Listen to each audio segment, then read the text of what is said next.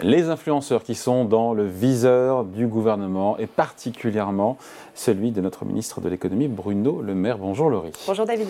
Bon, il y a cette guerre contre les mauvaises pratiques des influenceurs. Euh, elle a connu pas mal de rebondissements dernièrement. Seulement voilà, euh, quand on écoute la répression des fraudes, la DGCCRF, euh, il y a un peu de quoi s'inquiéter. Hein oui, tout à fait, David. À la demande de Bercy, la Direction générale de la concurrence, de la consommation et de la répression des fraudes a renforcé euh, ses contrôles au cours des derniers mois et le constat est assez accablant. Selon cette enquête, il semblerait que la majorité des influenceurs qui ont été contrôlés euh, soient en infraction et donc passibles de poursuites. Donnez-nous les chiffres et le bilan. Eh bien, au premier trimestre 2023, sur les 50 influenceurs euh, contrôlés, c'est-à-dire trois fois plus que dans les années normales et presque autant que sur euh, toute l'année 2022, la répression des fraudes a relevé 60% de pratiques commerciales trompeuses. Ce sont donc 30 influenceurs qui ont été épinglés euh, pour, pour un manque de transparence sur le caractère commercial de leur publication, car aucun d'entre eux n'avait indiqué qu'il travaillait pour une marque lorsqu'il a fait la promotion d'un produit ou d'un service. Bon, quelles sont les sanctions, en théorie tout du moins, à l'encontre de ces influenceurs Eh bien, suite à ces infractions, David, 18 injonctions de cesser les pratiques illicites ont été prononcées, ainsi que 16 procès-verbaux euh, pénaux qui pourront ensuite euh, entraîner euh, des condamnations par la justice.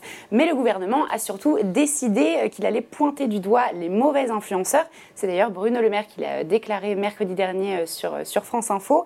Les noms et les mesures prises à l'encontre de ces personnes vont bientôt être rendus publics.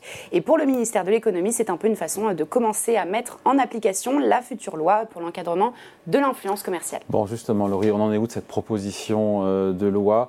Euh, elle doit être votée prochainement, j'imagine, non? Tout à fait. Après avoir été euh, adoptée à l'unanimité à l'Assemblée nationale, cette loi donc sera votée demain au Sénat. Le but, vous l'aurez compris, c'est de définir et d'encadrer le métier d'influenceur, ce qui permettra également d'ajouter un peu plus de crédibilité à cette activité, car il faut savoir que la France compte actuellement près de 150 000 influenceurs et que 15% exercent cette activité à temps plein. Rappelez-nous ce qu'il y a dans ce projet de loi, Laurie. Eh bien, dans sa première version présentée en mars, le texte prévoyait notamment de soumettre les influenceurs aux mêmes règles publicitaires que les médias traditionnels, que ce soit pour euh, les influenceurs exerçant sur le territoire français, mais aussi euh, pour les influenceurs depuis l'étranger, comme, euh, comme Dubaï par exemple, dès lors qu'ils s'adressent à un public français. La loi prévoit également des interdictions comme de promouvoir les produits pharmaceutiques, les placements ou investissements financiers à risque ou encore la chirurgie esthétique.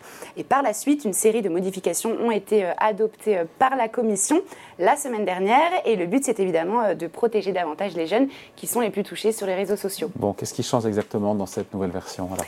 Eh bien, les sénateurs euh, ont, surtout décidé de renforcer les sanctions jusqu'à deux ans d'emprisonnement et 300 000 euros d'amende, alors que la version de l'Assemblée nationale prévoyait euh, six mois d'emprisonnement.